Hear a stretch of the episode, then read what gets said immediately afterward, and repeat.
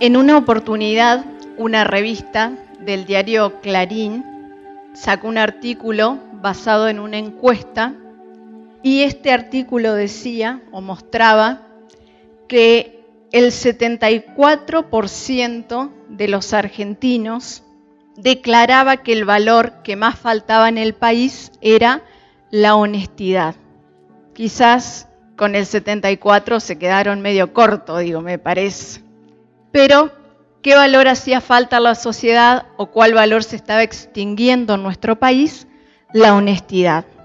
Entonces una persona escribe al periódico y dice que él en realidad veía muy poca gente honesta, que se había cruzado con muy pocos honestos, entonces proponía hacer un club de personas honestas, que el que dijera la honestidad es un valor, tenemos que ir detrás del honesto al precio que sea, que se anotara para formar parte de esa asociación. De todas las personas que somos en el país, 300 personas se anotaron para formar parte de esa asociación de personas honestas. Hicieron eh, los estatutos, tenían ideas, inscribieron la asociación, todo lo que hay que hacer para tener una asociación, cosas no fáciles, formaron una comisión directiva, etc. ¿Y saben qué pasó? El contador designado para que administrara los fondos de la asociación e hiciera que todo esto funcionara, se quedó con el dinero. Qué ironía, ¿no? De 300 personas que decían ser honestas, el contador se les quedó con el dinero. Y pensaba en esto, ¿no? Que la falta de honestidad es un problema en nuestro país y es un problema en otros países. Uno de nuestros refranes más populares, también en la Argentina, que es, echa la ley, echa la trampa. Todas las veces que hay algo para cumplir o para hacer, estamos buscando, mirando cómo podemos evitar cumplir eso, cómo podemos evitar hacer lo que tenemos que hacer. Tratamos de descubrir alguna forma de no cumplir tenemos mecánicos que capaz vamos con una bujía desajustada al taller y decimos, no sé qué le pasa al auto, lo dejamos ahí y el mecánico dijo, ay, solo era la bujía, la ajusta y después vamos y quizás nos dice, no sé, tenía tal drama. Tenemos personas que trabajan en la informática que capaz decimos, ay, se me tildó la computadora y es algo re sencillo, pero también van y nos dicen, no, tenía tal cosa. Y bueno, como no sabemos, pagamos. Y así coimas a los policías, a inspectores de tránsito y millones de cosas que podríamos enumerar en todas las áreas, en todas las esferas de nuestra vida. Tratamos de evadir responsabilidades, de evadir impuestos, un montón de cosas que tratamos de hacer. Ahora, cuando Dios pensó en nosotros, nos pensó seres morales, Dios dijo, estas personas van a ser mis hijos, van a ser rectos, tenía toda una idea de nosotros. Por eso puso como su ley en nuestro corazón. Nosotros, aún sin conocer al Señor, cuando hacemos algo que no está bien, hay algo adentro nuestro que nos dice, eso que estás haciendo no está bien. Lo sentíamos antes de conocer al Señor. Aún un niño cuando empieza a hacer cosas que no están bien, ya sabe en su corazoncito que hizo algo que no correspondía. Pero ¿qué pasa? Como dice Pablo en 1 de Timoteo, nuestra conciencia también se ha cauterizado. Nacemos bajo el pecado, el pecado nos va envolviendo y llega el momento en que eso que sentimos que no estaba bien y que lo hicimos, después se vuelve algo natural. Pero Dios estableció las leyes para que nosotros las obedezcamos. Las cosas que hay que hacer, hay que hacerlas. Y cuando nosotros decimos, no, pero yo me voy a rebelar contra esa ley y no lo voy a hacer, después tenemos consecuencias. Porque tenemos también la ley de la gravedad, que si yo tiro esta lapicera, va a ir al piso, no va a ir arriba. Pero si nosotros un día decimos, no, pero yo no creo que la ley sea así, así que voy a ir allá arriba al balcón y me voy a tirar. Y si a mitad de camino me estoy arrepintiendo y digo, no, realmente la ley funcionaba, igual termino cayendo, voy a necesitar de un médico, voy a necesitar de alguien que me auxilie y voy a tener mis consecuencias. Me voy a lastimar, me voy a quebrar, algo me va a pasar.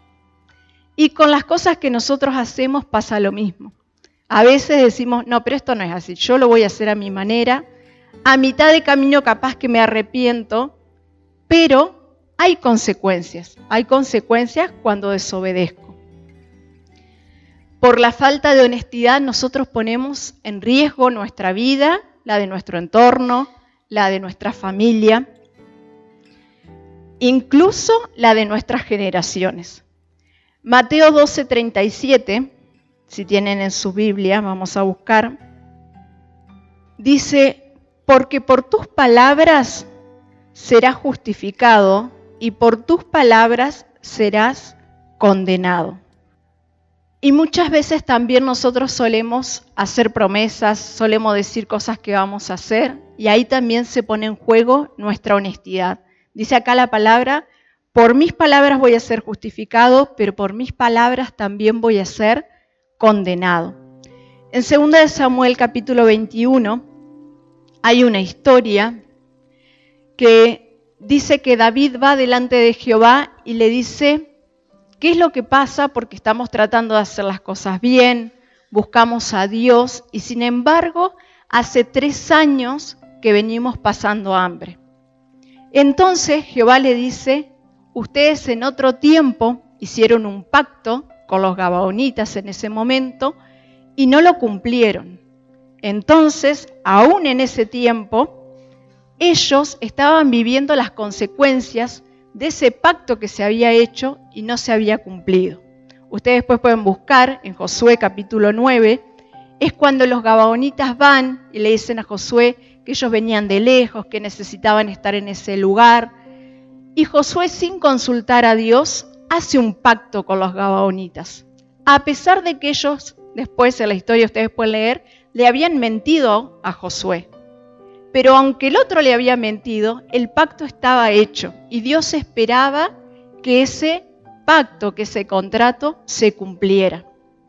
Aun cuando otros nos mienten, aun cuando otros nos puedan estar engañando, si hemos hecho un pacto, si hemos hecho una promesa, tenemos que cumplirla.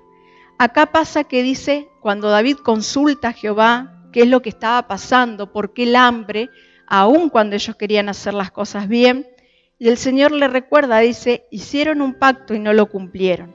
Cuando David arregla esa situación con los gabaonitas, dice el verso 14 de 2 de Samuel capítulo 21, al final dice, y Dios fue propicio a la tierra después de esto.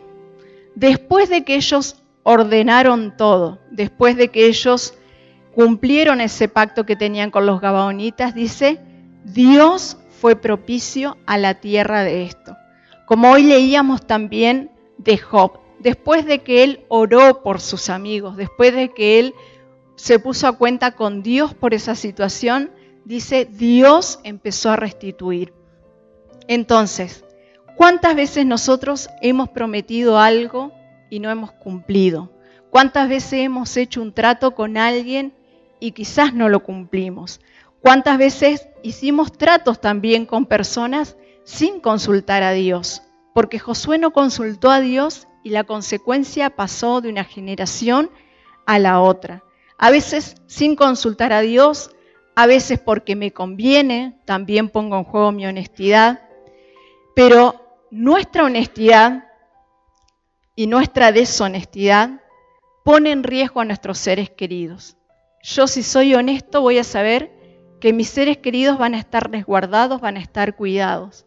Pero cuando yo soy deshonesto, estoy poniendo en riesgo a mi familia, estoy poniendo en riesgo a las personas que quiero. Si vamos a Génesis capítulo 20, hay una historia ahí que conocemos también, seguramente, y es la historia de Abraham y Sara, cuando ellos se iban a ir a otro lugar. Y dice que en el camino Abraham charla con Sara y le dice, mira, sos demasiado linda, entonces cuando lleguemos a este lugar, en vez de decir que sos mi esposa, vamos a decir que sos mi hermana. ¿Por qué? Porque él tenía miedo de que lo mataran. Si él decía, esta mujer hermosa es mi esposa, lo mataban a él, se le quedaban con la mujer. Pero ¿qué hizo? Por miedoso, por cobarde diría yo también, agarró y dijo, vamos a decir que sos mi hermana.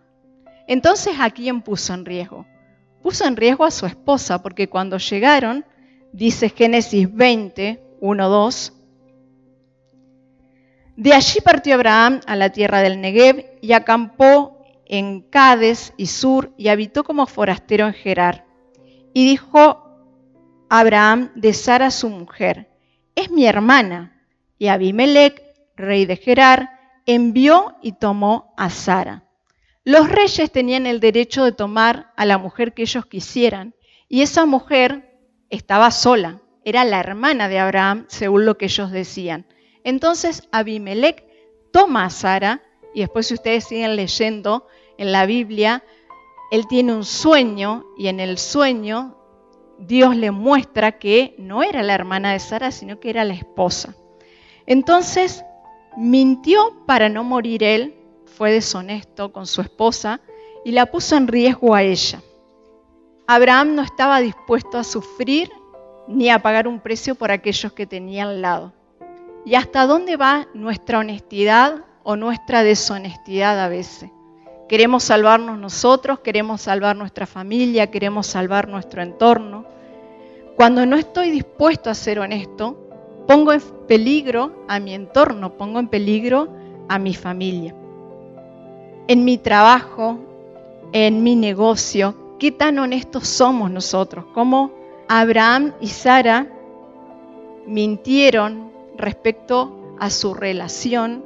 Y no solamente que Abraham y Sara mintieron y Abraham puso en riesgo a Sara, sino que si ustedes siguen leyendo, dice que a la casa de, del rey, Abimelech, si no me equivoco, dice que llega una consecuencia a la casa de él por haber tomado a Sara. Él no se acostó con Sara, nada, pero se la llevó a su casa. Y ahí dice que hubo una consecuencia para él. Aun cuando Abraham era el que estaba engañando, en la casa de Abimelech también hubo consecuencias. Entonces, cuando yo estoy siendo deshonesto, tengo que tener presente eso.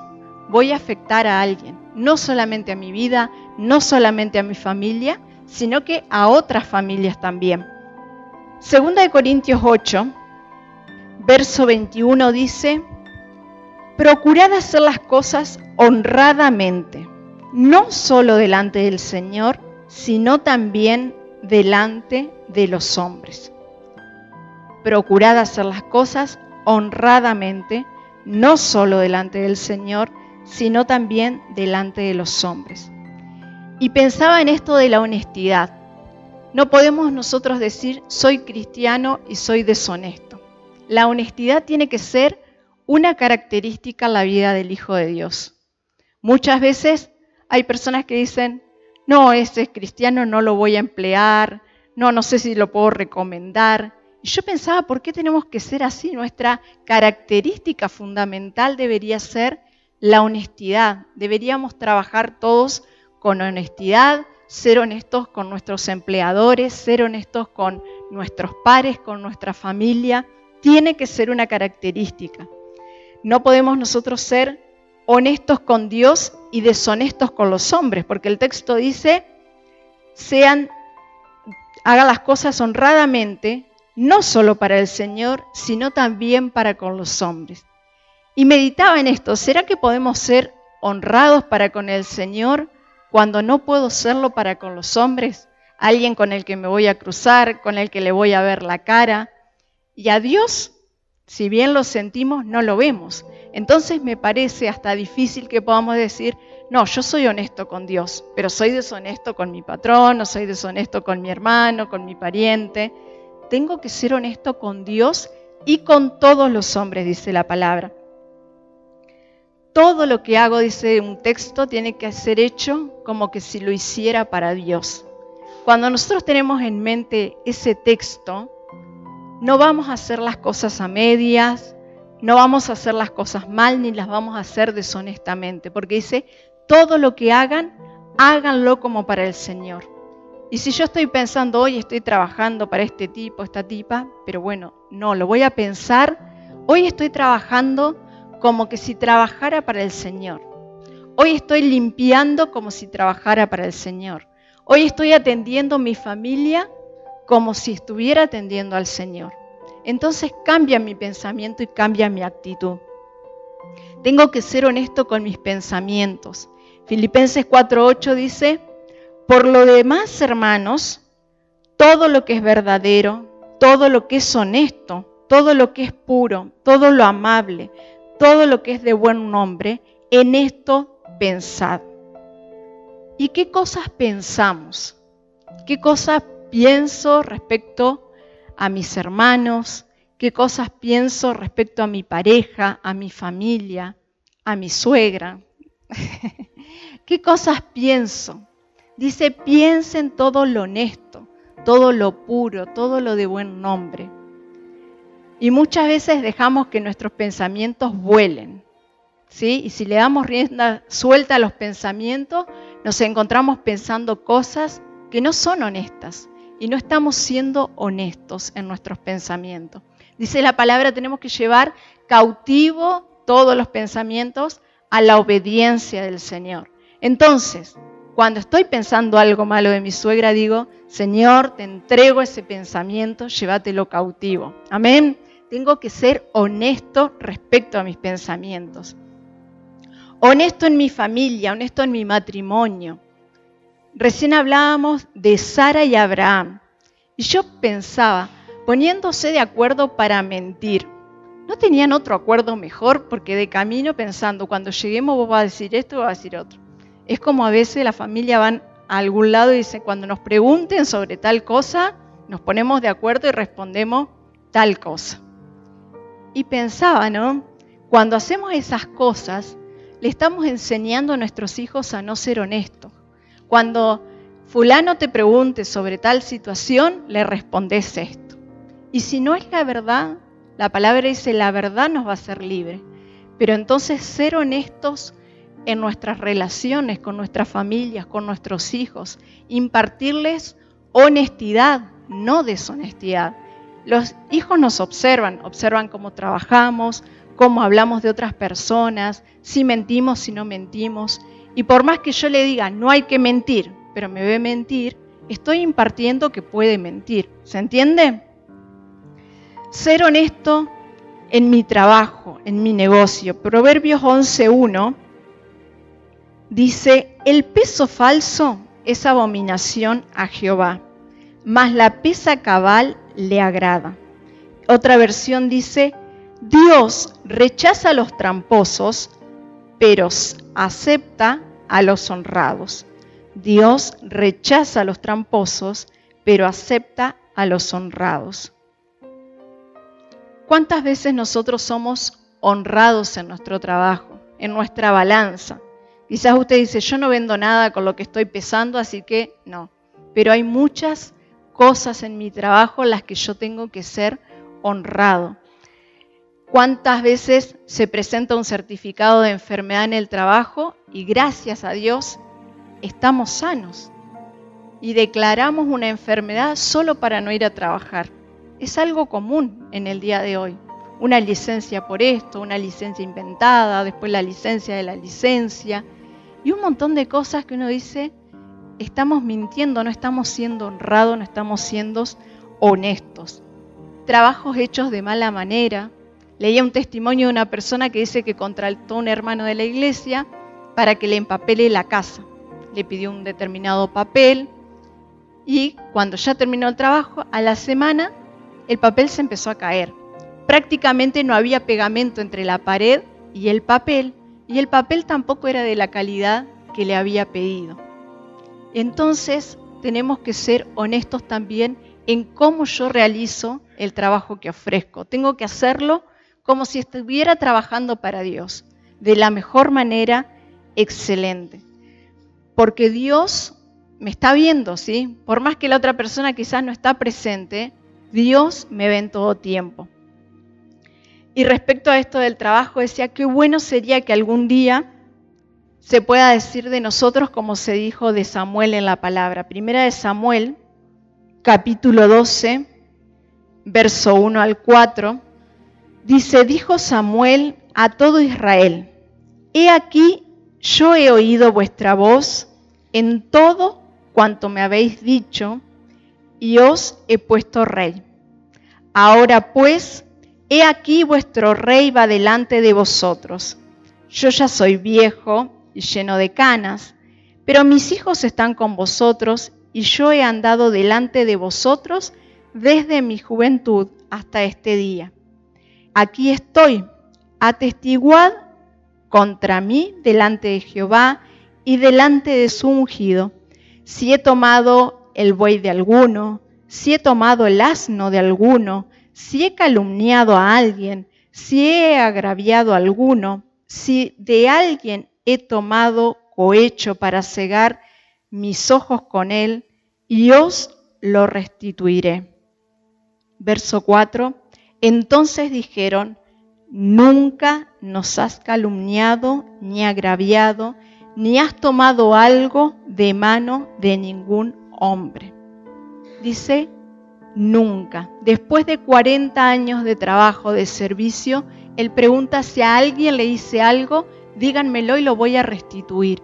Y la respuesta fue, nunca le había hecho algo que no sea conveniente, que no sea honrado a alguien. Tenemos que ser también honestos entre lo que decimos y lo que hacemos. Últimamente en nuestra sociedad se ve mucha incongruencia. ¿Qué es la congruencia?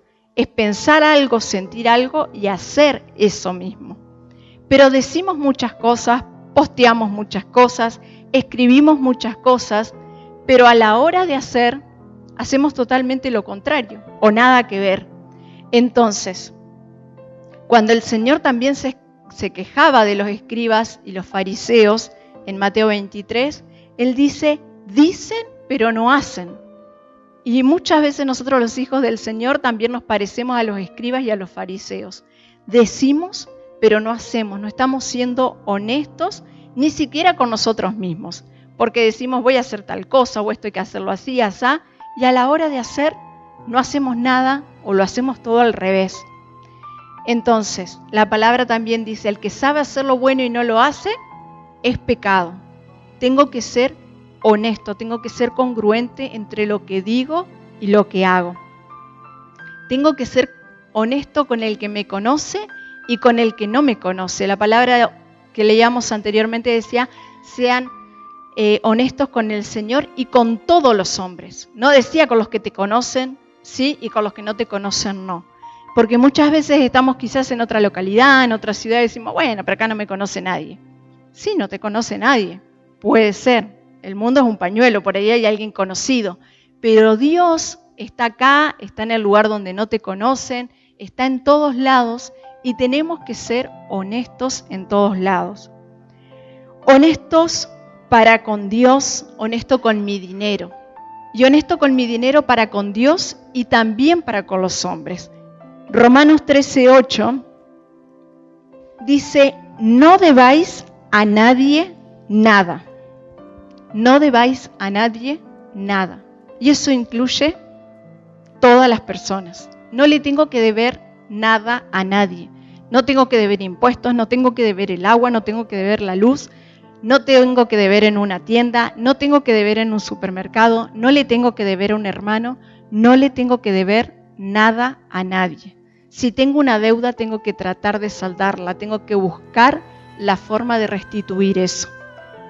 Y en Hechos 5, verso 1 al 11, tenemos la historia de Ananías y Zafira. Y dice, pero siempre hombre llamado Ananías, con Zafiro a su mujer, vendió una heredad y sustrajo del precio, sabiéndolo también su mujer, y trayendo solo una parte, la puso a los pies de los apóstoles. Y dijo Pedro, Ananías, ¿por qué llenó Satanás tu corazón para que mintieses al Espíritu Santo y sustrajeses del precio de la heredad? Reteniéndola, no se te quedaba a ti, y vendida, no estaba en tu poder, ¿por qué pusiste esto en tu corazón? No has mentido a los hombres, sino a Dios. Al oír Ananías estas palabras, cayó y expiró, y vino un gran temor sobre todos los que lo oyeron. Y levantándose los jóvenes lo envolvieron, lo sacaron y lo sepultaron. Pasado un lapso como de tres horas, sucedió que entró su mujer, no sabiendo lo que había acontecido. Entonces Pedro le dijo, dime, ¿vendiste en tanto la heredad? Y ella dijo, sí, en tanto. Y Pedro le dijo, ¿por qué convinisteis en tentar al Espíritu del Señor? He aquí a la puerta de los pies de los que han sepultado a tu marido, te sacarán a ti. Y al instante ella cayó a los pies de él y expiró. Cuando entraron los jóvenes la hallaron muerta y la sacaron y la sepultaron junto a su marido. Y vino gran temor sobre toda la iglesia y sobre todos los que oyeron estas cosas. Otra vez acá un matrimonio poniéndose de acuerdo para deshonrar al Señor. Así que esposos, esposas, porque acá el caso de, del uno del otro, cualquiera puede tener la idea de la deshonra, pero el otro puede tener la idea de la honra, de la honestidad o la deshonestidad.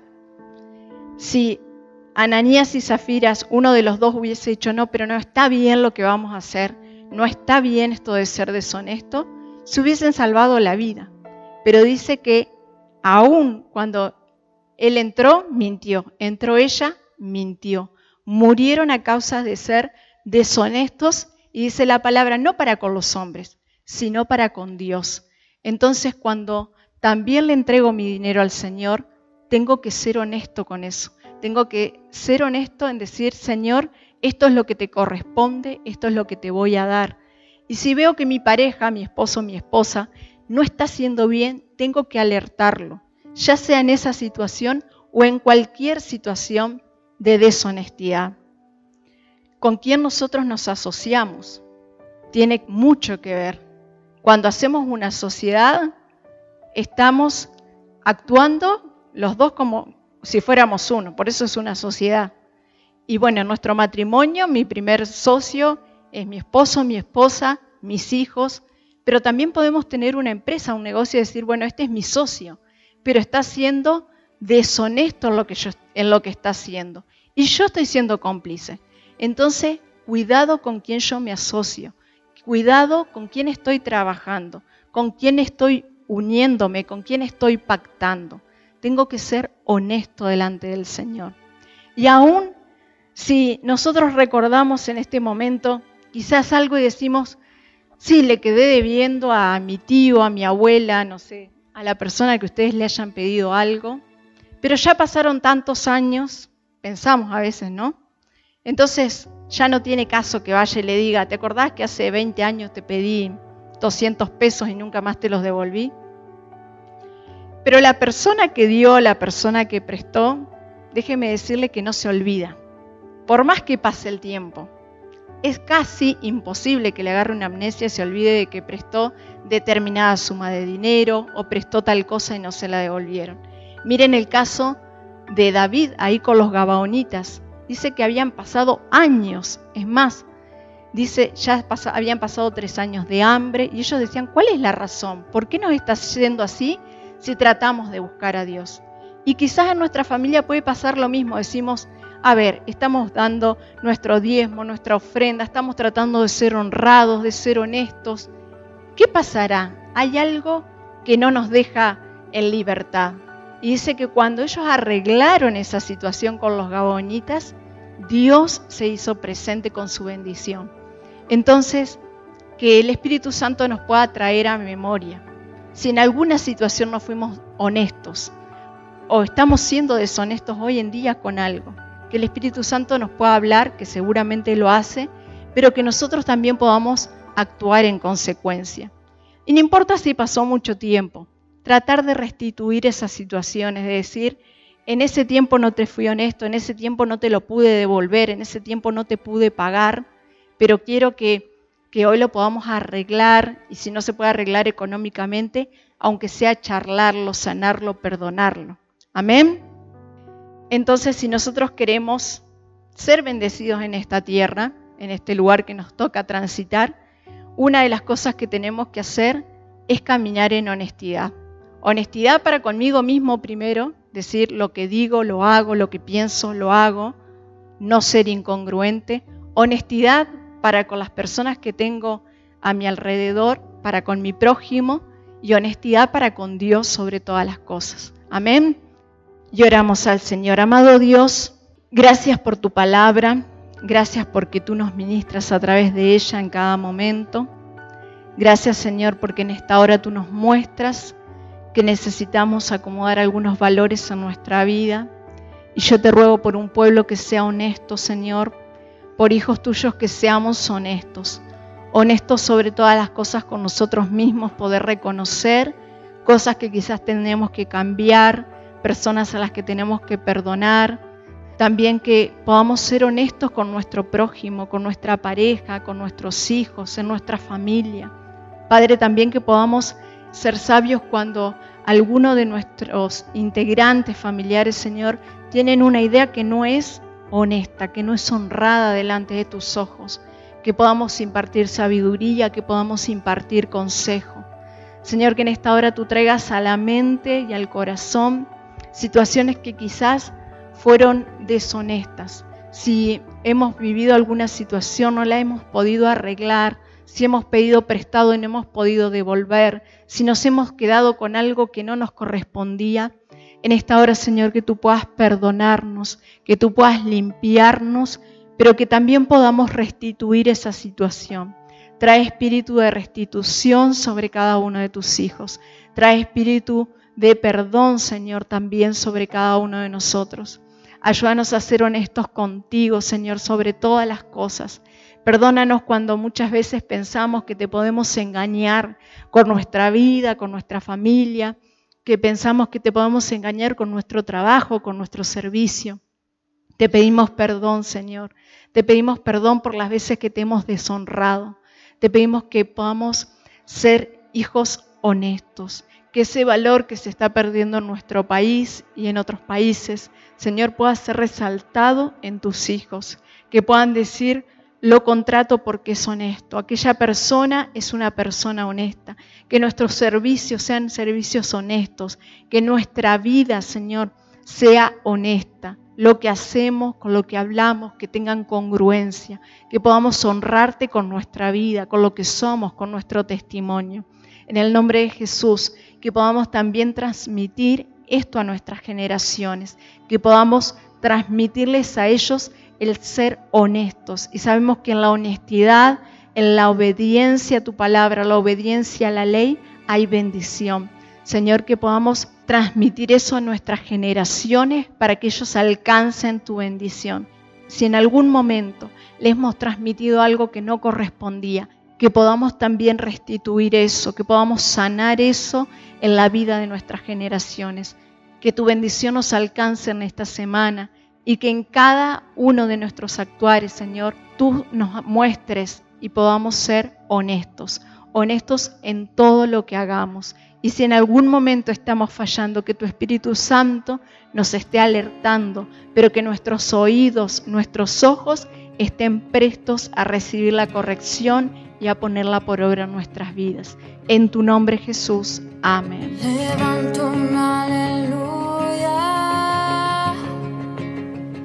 con el enemigo frente a mí.